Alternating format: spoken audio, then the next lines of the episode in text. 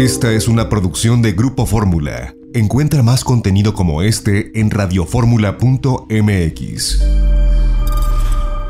Fórmula.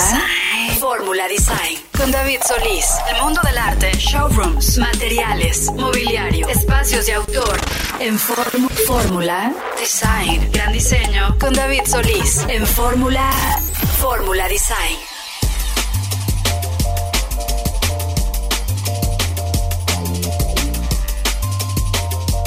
Pues bienvenidos amigos de Fórmula Design, ya estamos iniciando transmisión, es sábado 17 de julio de 2021 y bueno, pues lo de siempre o lo de los últimos meses recordarles, eh, ya saben, sana distancia, el uso correcto de cubrebocas, por supuesto hay que usar gel antibacterial y pues lo más importante, estar tranquilos en casa así se puede, ¿no? Y bueno, pues quiero contarles eh, que desde luego que la vida se tiene que ir reactivando, se va reactivando poco a poco y hay lugares donde sí se cuidan todos los protocolos de seguridad y esos lugares, bueno, pues tenemos que ir con ese cuidado que se tiene. Por ejemplo, les contaba la semana pasada acerca de la exhibición virtual que hay acerca de Frida Kahlo, que es en el Frontón México. Tuve oportunidad de ir y la verdad es que el aforo, el aforo está súper bien controlado, todo el mundo con cubrebocas y te sientes en un ambiente bastante seguro. También vimos muchas imágenes en las redes sociales, ¿no? De lugares, de antros, de bares en colonias de la Ciudad de México como la Condesa, como la Roma, donde había, pues sí, muchísima gente. Eh, y bueno, vimos también algunas imágenes de eh, Tepito, ¿no? Este, este lugar emblemático de la Ciudad de México, con eh, lugares como las, las cervecerías, las chelerías que les llaman, pues llenas de gente, ¿no?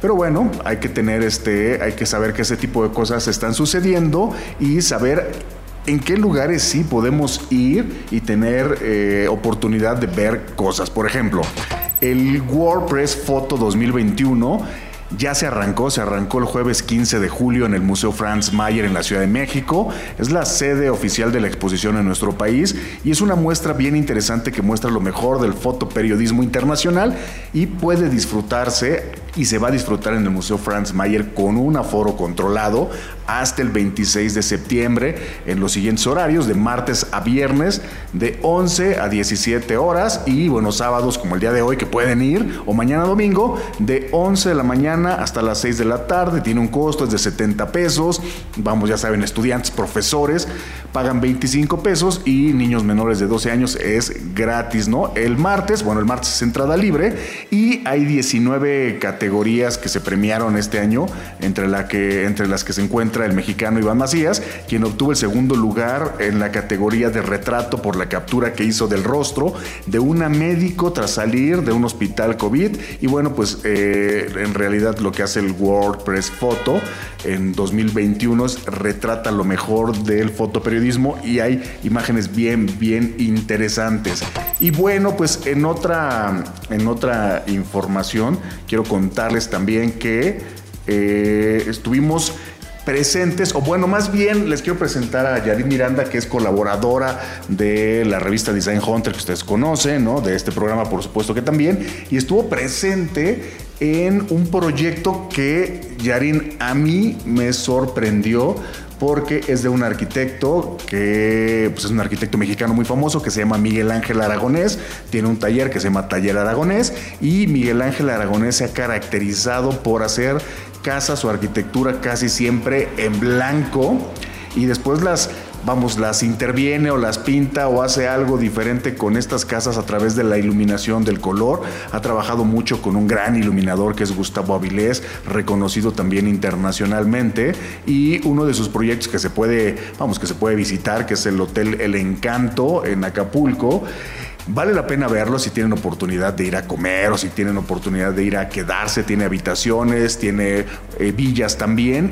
Y es muy interesante porque se puede ver desde la bahía de Acapulco, desde la parte de la costera Miguel Alemán, el hotel durante la noche porque empieza a cambiarse de color. Es una estructura blanca que le proyectan luz y esa luz va dando tonos rojos, morados, eh, verdes y es realmente un, un espectáculo visual, es un espectáculo sensorial Eh, también hizo un recientemente un hotel en Los Cabos.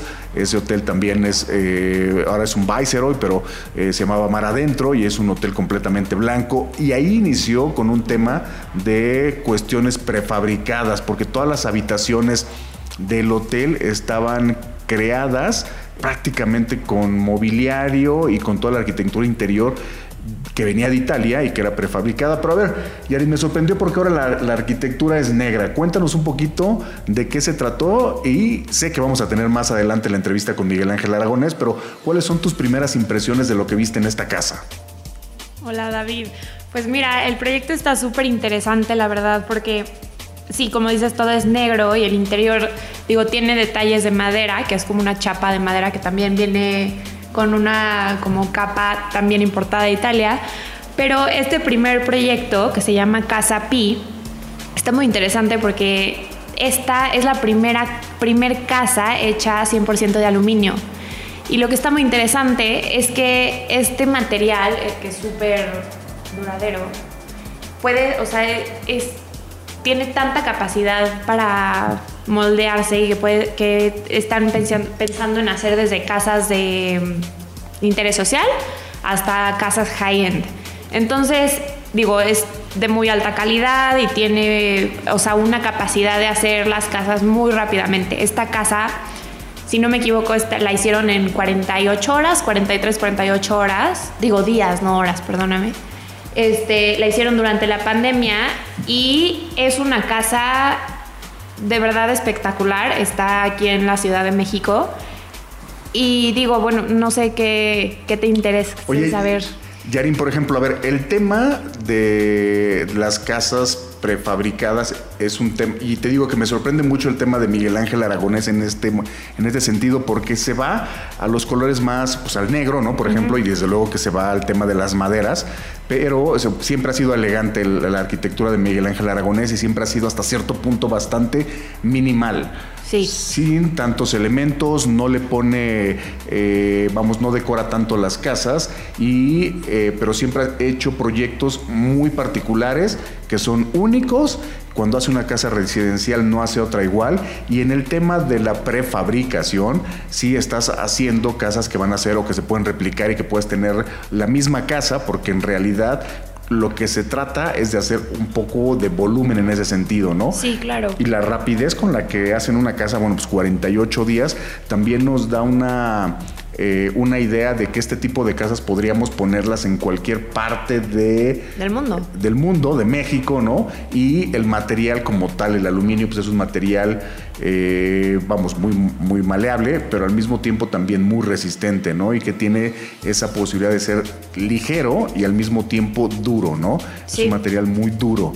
Eh, cuéntanos un poquito, Yarin, si hablaron de rango de precios, porque Sí. Se ve una casa lujosa. Es una casa lujosa y como dice, sí, sí, es una casa con el estilo de aragonés que sigue siendo súper minimal, o sea, en los interiores, en los acabados, en los colores, la cocina está escondida, o sea, es como llega a tener cierto como un look and feel medio de las cocinas súper contemporáneas de Europa, que son como muy prácticas, pero muy chiquitas, los espacios están como muy determinados para ciertas funciones, pero se siente amplia a la vez.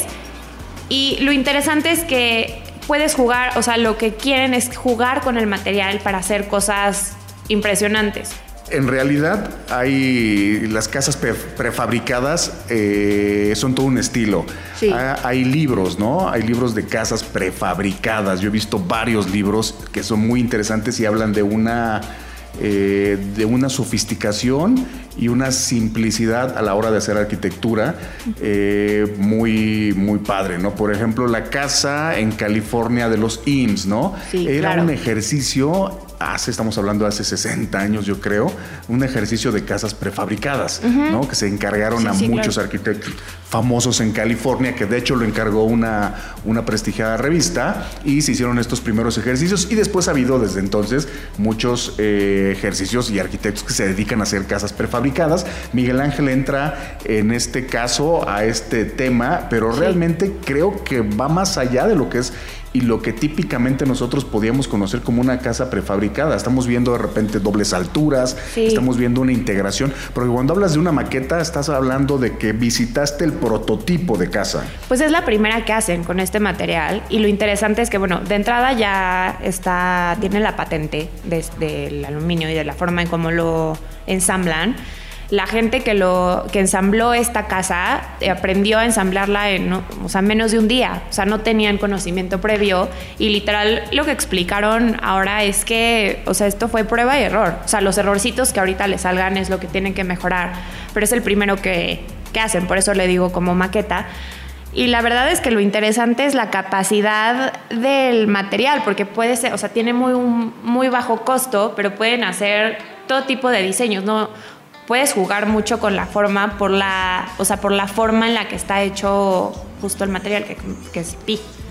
Ahora bien, eh, bueno, vamos a tener desde luego que una entrevista la próxima semana con Miguel Ángel Aragonés, con su hijo, que está muy metido también en el, en el proyecto.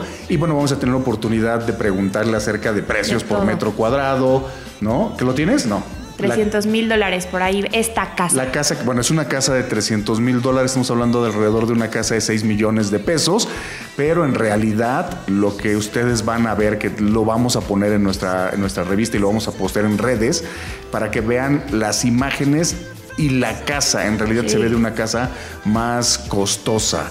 Se ve, es una casa de lujo, desde luego que sí, pero es el prototipo. Miguel Ángel le gusta hacer este tipo de cosas y de ahí le vamos a preguntar por el metro cuadrado, porque quizá él también mencionó que podrían hacerse casas, si no de interés social, sí de interés medio, ¿no? Entonces, eso es algo interesante. Les prometemos que tendremos la plática con Miguel Ángel Aragonés la próxima eh, semana, seguro, o en las próximas dos semanas. Por ahora, vamos a ir a un corte y regresamos para más de Fórmula Design. Muchas gracias, Yarin.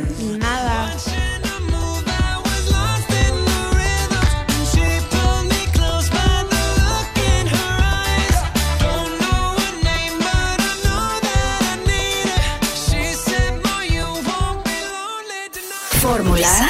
Fórmula Design. Con David Solís.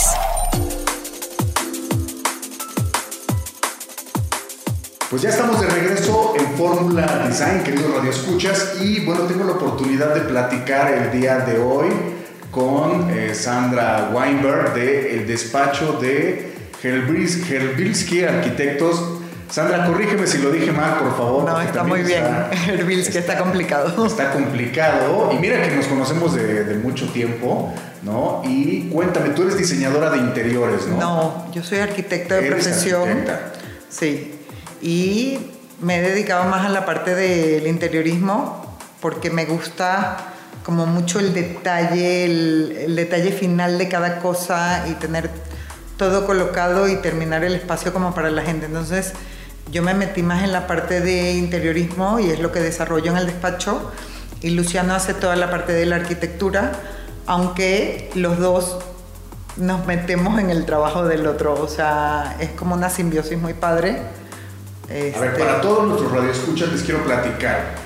Eh, es un despacho donde Luciano Herbrisky es el arquitecto, digamos que es el arquitecto principal, y Sandra, tú te encargas, ahora estoy entendiendo más, tienes como profesión el tema de arquitecta, te metes más al tema del diseño de interiores, ¿no? Sí. Y su despacho, en realidad es un despacho grande, hacen casas, eh, realmente casas pues de alta gama, casas de muchos metros cuadrados, pero cuéntanos un poquito porque ni Luciano ni tú propiamente nacieron en México, aunque ya No. son mexicanos de, somos mexicanos de corazón. de corazón, pero ¿cómo llegaron a México? A ver, cuéntame. Yo soy venezolana, estudié mi carrera en Venezuela y me fui a vivir a Nueva York. Viví siete años en Nueva York, trabajé como arquitecto en, en varios despachos. Uno es de un venezolano que se llama Carlos Brillenburg. Y el otro eh, despacho importante en el que trabajé es el de Rafael Viñoli, este, que es el que hizo el foro de Tokio.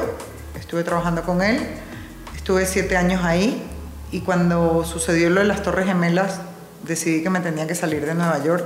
Tenía eh, 29 años creo cuando eso pasó. Y bueno, en mi búsqueda de a dónde irme, una vez vine de vacaciones a México y bajándome del túnel del avión dije, aquí me quedo. Fui, recogí mis cosas y me vine. Al mismo tiempo, Luciano vivía en Argentina, vino al corralito. Este, él también decidió irse de Argentina porque la situación era insostenible y ahí nunca iba a poder hacer lo que realmente él quería. Se viene a México porque tiene parte de su familia que vive en México desde los años 70 y aquí por un amigo en común nos conocimos. Pero nos conocimos y él me hizo un proyecto del primer negocio que yo monté. Este, y por azares del destino acabamos casados y luego, no, primero acabamos siendo socios y luego casándonos. Este, desde que nos conocemos trabajamos juntos.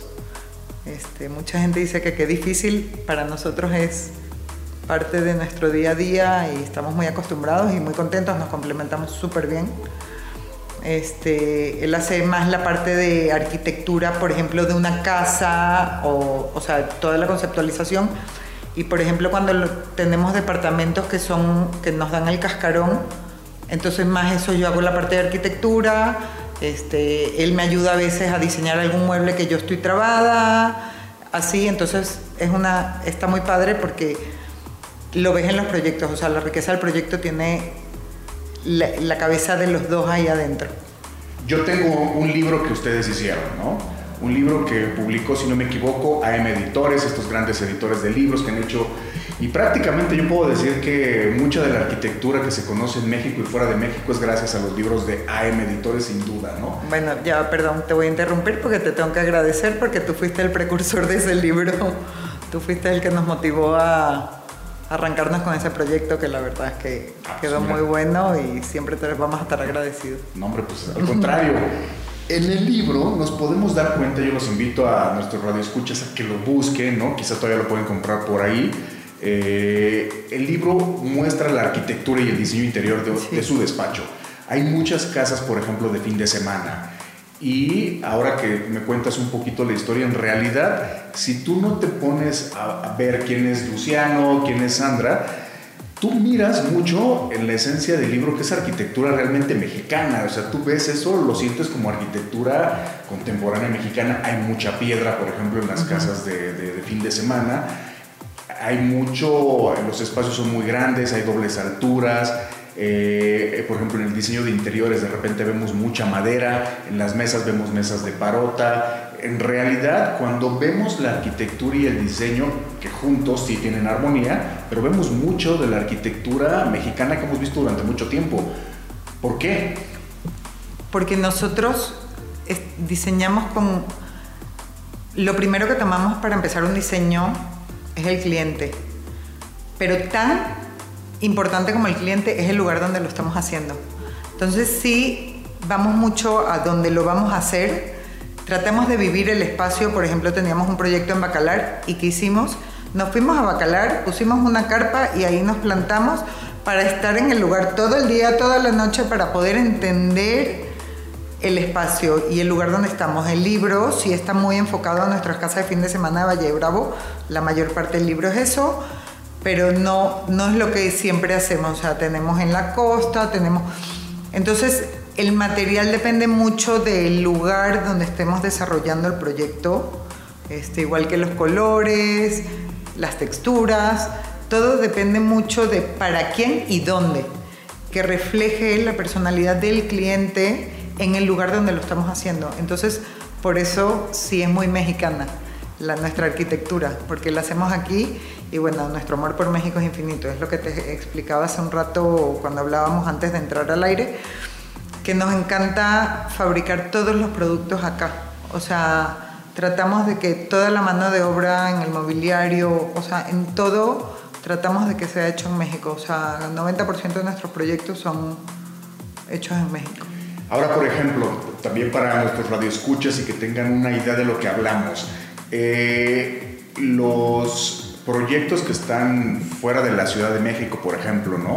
Hablando de las casas de campo, las, casas de fin de semana en Valle de Bravo, tienen un hilo conductor, pero por ejemplo estamos publicando ahorita, que lo pueden encontrar eh, en alguno de los kioscos, un departamento. Este departamento está en la Ciudad de México. Y este departamento, la arquitectura o el diseño es completamente diferente de repente a lo que vemos en, en, Valle de Bravo, ¿no? Entonces un departamento, pueden comprarlo ahorita, la revista está en los kioscos Design Hunter, pero este departamento, por ejemplo, se ve más contemporáneo, se ve más moderno, es más atrevido, pero hay una parte central que es la parte de la escalera que parece que conecta los dos, eh, es un departamento de dos niveles. Y esa escalera es un tema que yo me imagino que no tenía el departamento y que ustedes propusieron y que es algo, es una escultura, ¿no? Entonces, ¿cuál es el proceso y cómo hacen el diseño, por ejemplo, de un departamento en la Ciudad de México, un cliente se acerca con ustedes, que ya los conoce y les dice, o que ha visto su trabajo, y les dice, quiero hacer un departamento en la Ciudad de México, pero necesito que sea un departamento especial, que tenga, además de arte, o sea, que la arquitectura dentro del departamento sea importante. Bueno, lo principal es que cuando nos buscan a nosotros ya nos están buscando porque la arquitectura que hacemos per se es la pieza de arte más importante de, de esos lugares.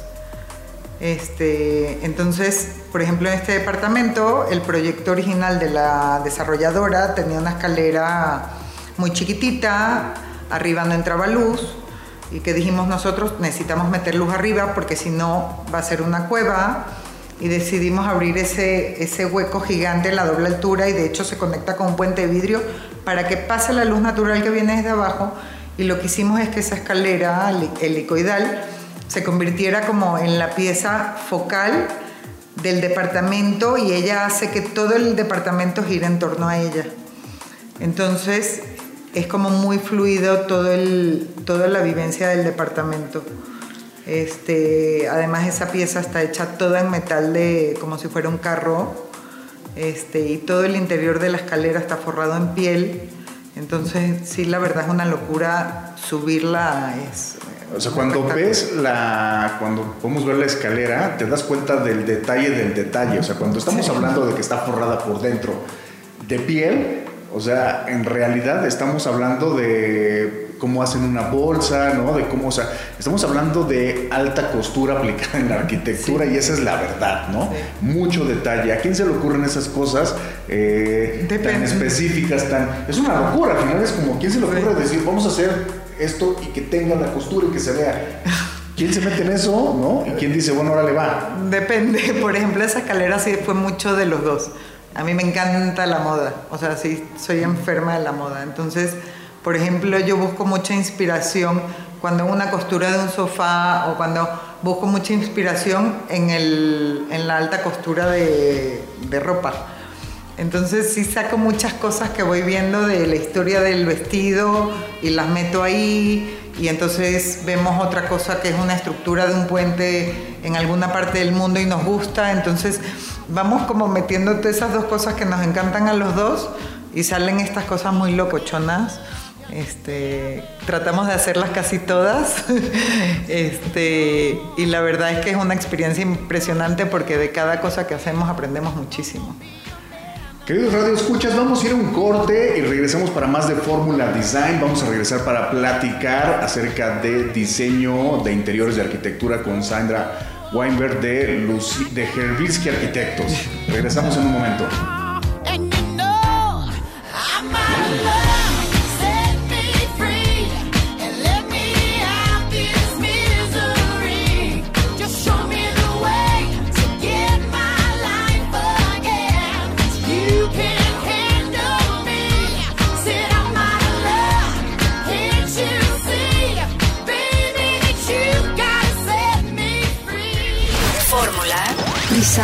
Con David Solís. Y bueno, pues ya estamos de regreso en Fórmula Design. Estamos platicando con Sandra Weinberg, que es arquitecta, pero está muy enfocada y muy metida en el detalle del detalle de lo que es el diseño de interiores. Y hace ratito en el bloque pasado platicaba con Sandra acerca de la mano de obra que utilizan mexicana para poder llegar a un detalle de alta costura en el diseño de interiores, en la arquitectura interior. Sandra, también cuéntanos un poquito desde el punto de vista de tú cómo ves el diseño, hacia dónde crees que va el diseño de interiores en México.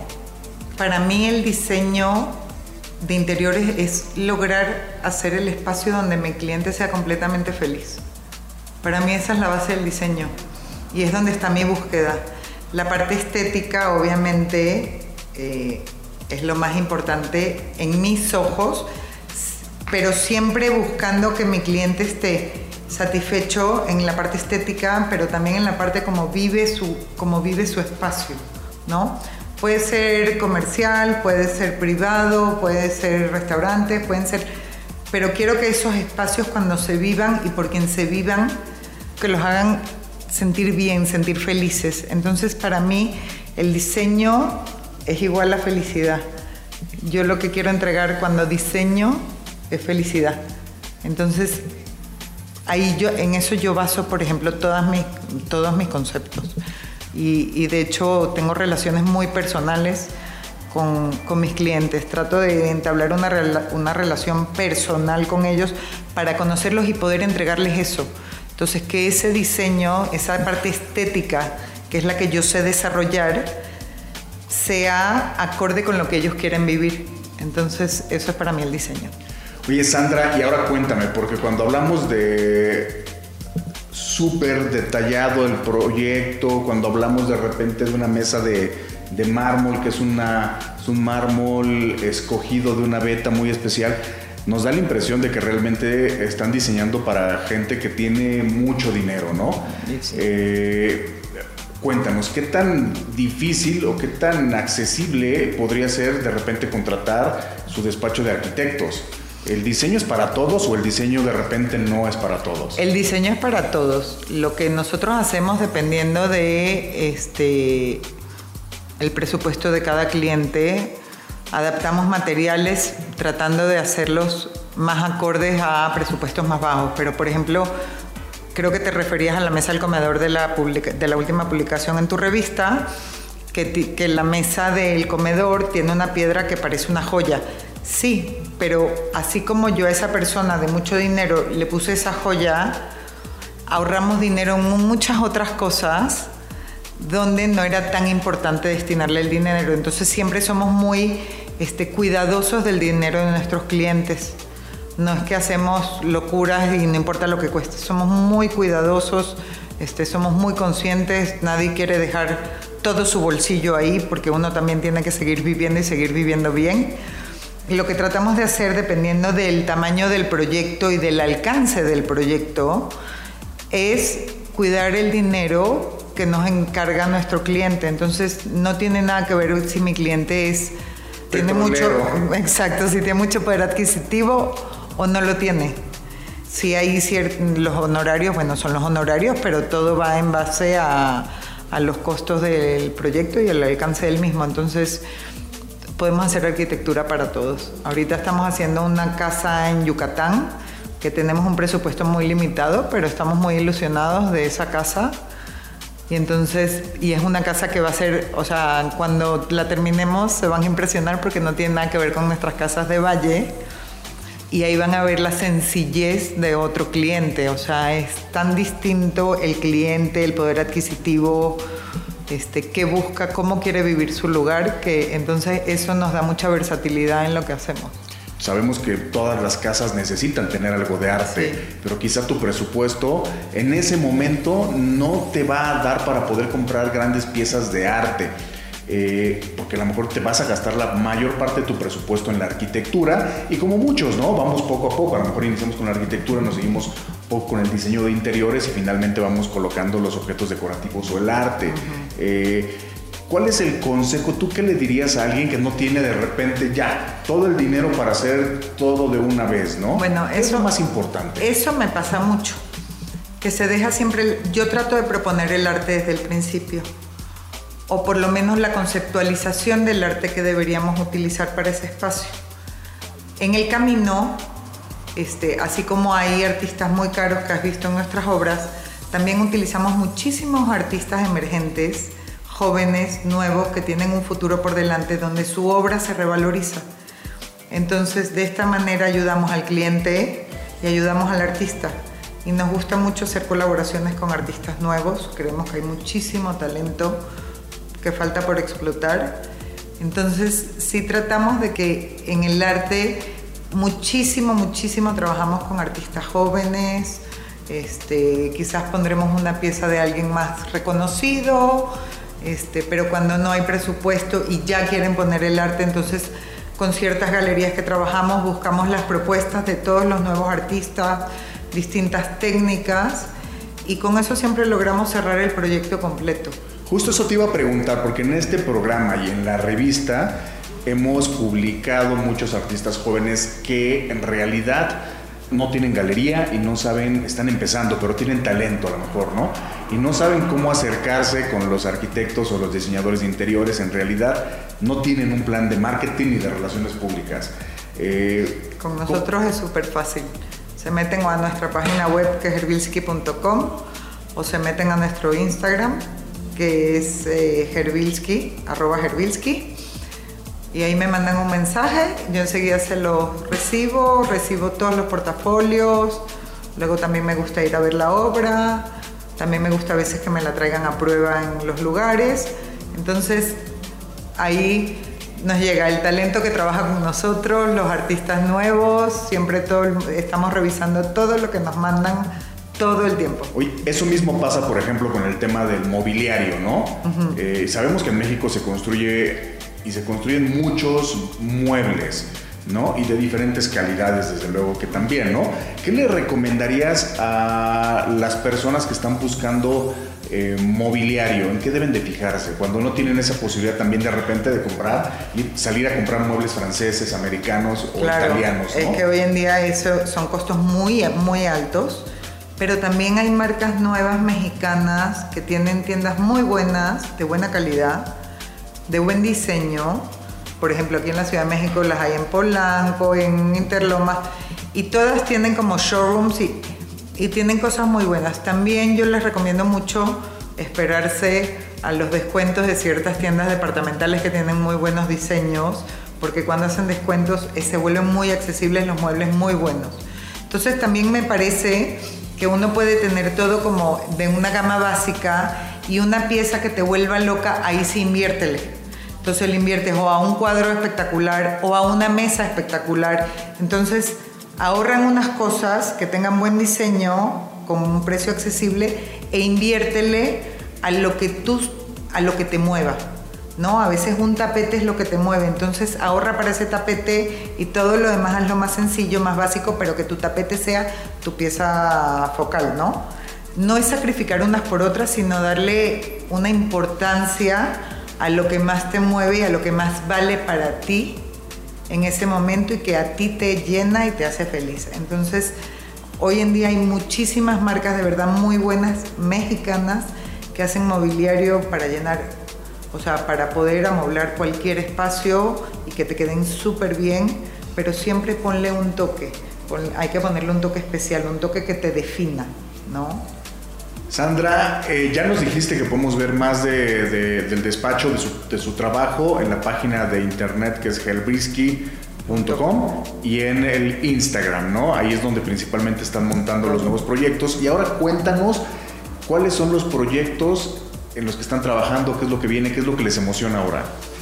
Bueno, está esa casa que queda en Chuburna, en Yucatán, eh, que es una casa pegada al mar de una señora que se va a retirar ahí. Entonces estamos muy ilusionados porque ella tiene pedidos muy, muy especiales en cuanto al color, a lo que quiere ver, a cómo se quiere bañar, a qué es lo que quiere sentir. Entonces, esa casa va a ser como muy loco, esa sí es bien locochona, pero muy bonita. Luego, aquí en México estamos haciendo varios departamentos de alta gama este, muy lujosos, como el que nos publicaste en la revista en la última edición. Eh, son muy, muy lujosos, cada uno con un estilo muy particular. Luego estamos haciendo una casa en Bosque Real que está a punto de terminarse. Este, en Valle de Bravo tenemos proyectos muy grandes. Ahorita estamos haciendo una casa de 1600 metros y una de 1800, este, que ya están en obra, una de 800 y otra de 1500 que empieza obra el próximo mes. Entonces estamos full de trabajo, gracias a Dios. Este, la pandemia, como todo el mundo se dio cuenta que necesitaba vivir mejor y más en familia y no tanto fuera, A nosotros nos abrió una oportunidad de trabajo muy grande, estamos muy contentos y agradecidos y felices de poder hacerle estos espacios a la gente y que a la gente le guste lo que, lo que hacemos, ¿no? Sandra, pues muchísimas gracias por contarnos un poquito más de lo que hacen en el despacho y hablar un poquito en general también de lo que es la arquitectura y el diseño. Muchas gracias. Gracias a ti, David. Siempre un placer compartir contigo y agradecerte todo lo que haces por nosotros. Pues muchísimas gracias. Vamos a ir un corte y regresamos para más de Fórmula Design.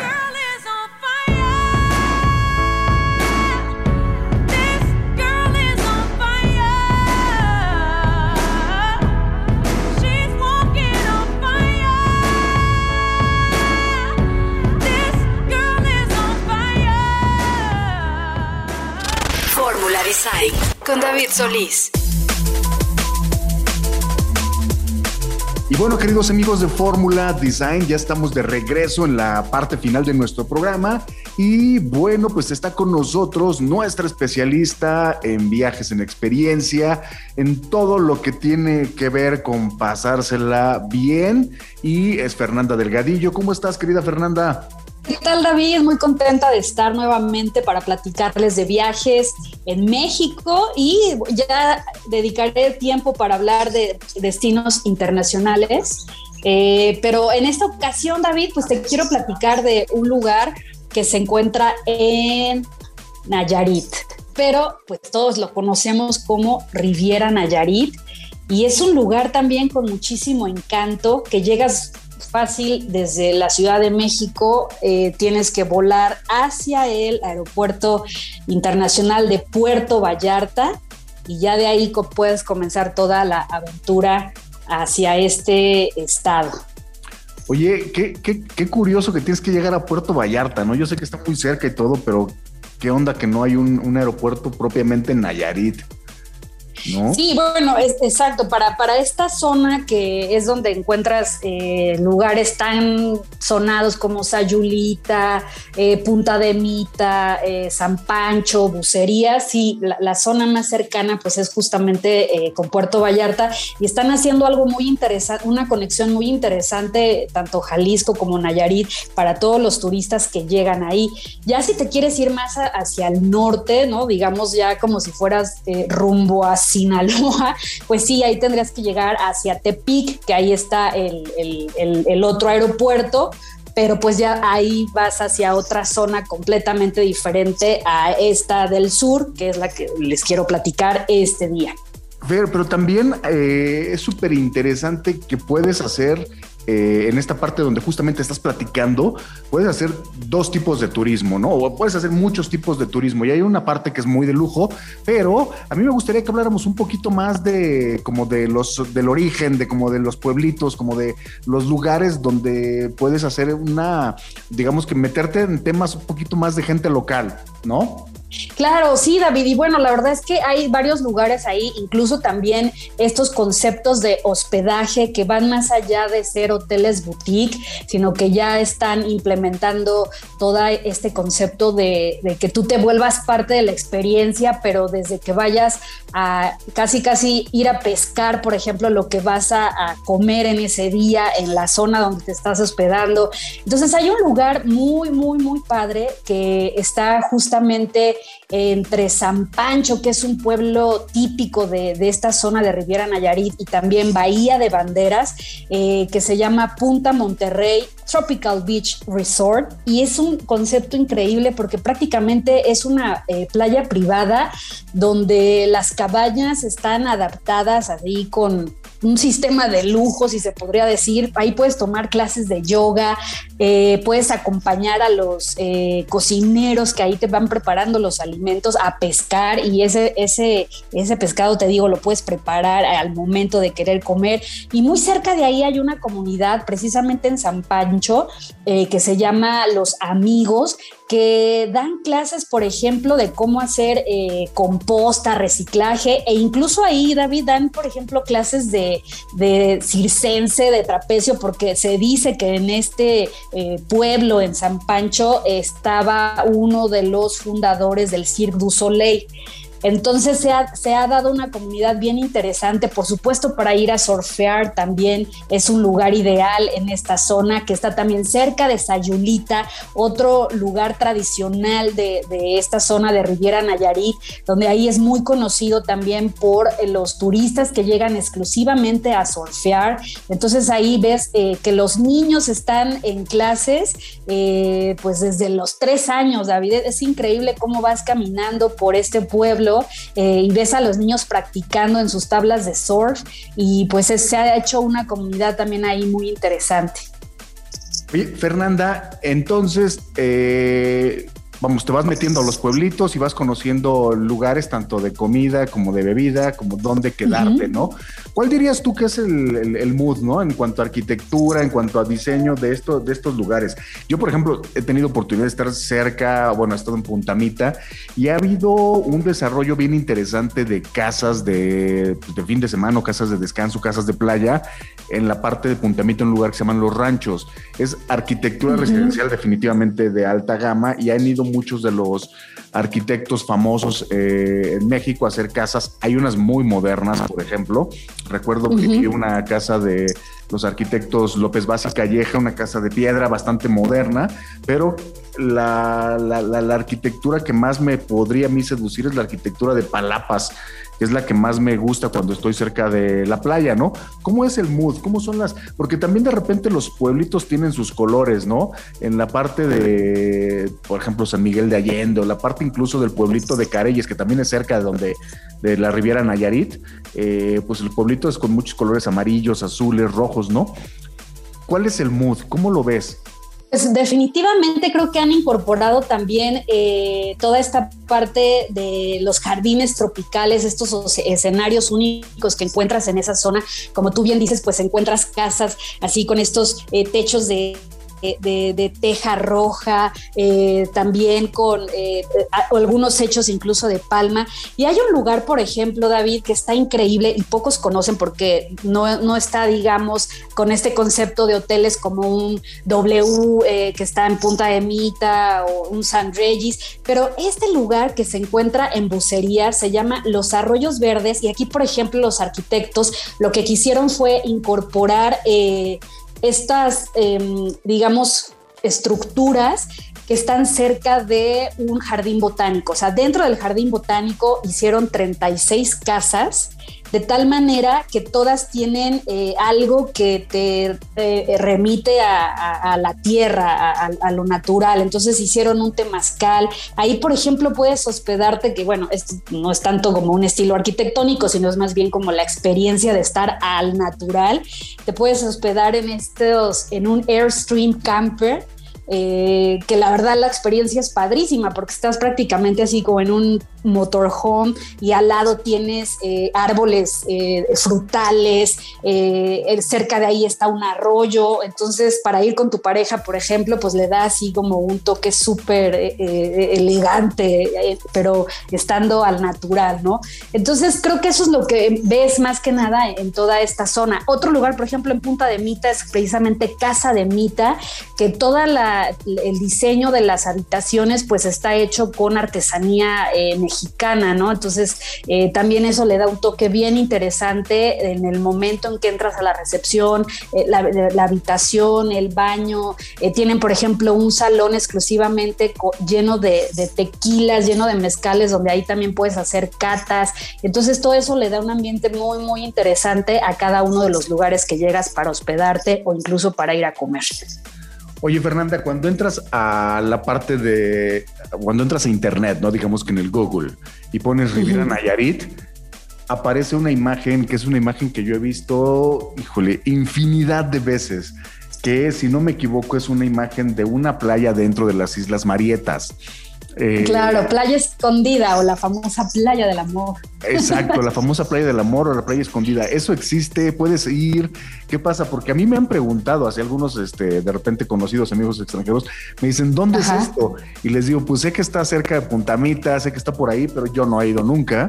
Y la verdad, las imágenes y parecen sacadas de, de, de, o sea, es otro boleto, es muy bonito, o sea, lo que se ve es muy bonito, muy romántico. Entonces, eso existe. Totalmente, sí. Sí, sí existe, sí puedes ir, aunque ojo, o sea, hubo de pronto un control desmedido de los turistas que precisamente querían llegar a esta zona de las Islas Marietas, porque prácticamente para estar en playa escondida tienes que llegar, este, bueno, obviamente hacer un recorrido en bote, de ahí bajas y tienes que, eh, ya sea con un kayak o, o con snorkel, llegar a estas cuevas. Entonces a veces lo hace un poquito complicado porque depende la marea, cómo esté, puedes o no este, llegar a esta playa que sí, prácticamente está escondida en una zona de muchísimas cuevas. Entonces hay varios tours. Eh, el que yo hice hace tiempo fue con Vallarta Adventures, que ellos justamente este, tienen, tienen dos tours. Uno que es exclusivamente a Islas Marietas, haces este recorrido en bote y ya después se, se detienen en una zona que es la playa Majahuitas y ahí puedes hacer kayak, puedes hacer paddleboard, puedes este, estar snorkeleando. Ellos te proporcionan toda eh, pues todo lo que necesitas para hacer estas actividades acuáticas. Y está el otro tour que es exclusivamente para ir a playa escondida en Islas Marietas y precisamente ver, este, pues bueno, ver, por abajo, ¿no? Porque estas imágenes de las cuales hablas, pues sí, están tomadas así este, desde, eh, desde el aire y eso es increíble pero ya cuando la empiezas a explorar desde mar hacia, hacia la tierra, donde están todas las cuevas, donde ya llegas a la playa, es algo fascinante. Y bueno, lo han controlado porque te decía, antes llegaba muchísima gente y entonces ahora ya es este, casi, casi con reservación previa y no están permitiendo que lleguen tantos botes a esta zona para pues preservar este lugar. Entonces, pues sí, están, están abiertos los tours, incluso ahora en, en tiempo de pandemia, este, también también están implementando algunos protocolos de salud. Hay que tener ojo con eso cuando vayamos a, pues, a contratar algún servicio de, de tour, ¿no? Pues así lo haremos, querida Fernanda. Nos tenemos que ir y bueno, no nos vamos sin antes agradecer en la operación técnica a Flavio Reyes, en la asistencia técnica a Mario Martínez. Esto fue Fórmula Design. Nos escuchamos la próxima semana con más de arquitectura, arte, diseño y todo lo que está relacionado con el buen vivir. Nos vamos.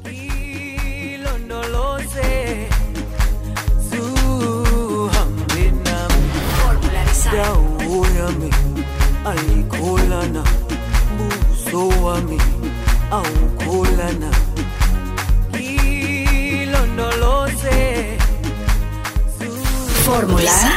Fórmula Design. Con David Solís. Esta fue una producción de Grupo Fórmula. Encuentra más contenido como este en radioformula.mx.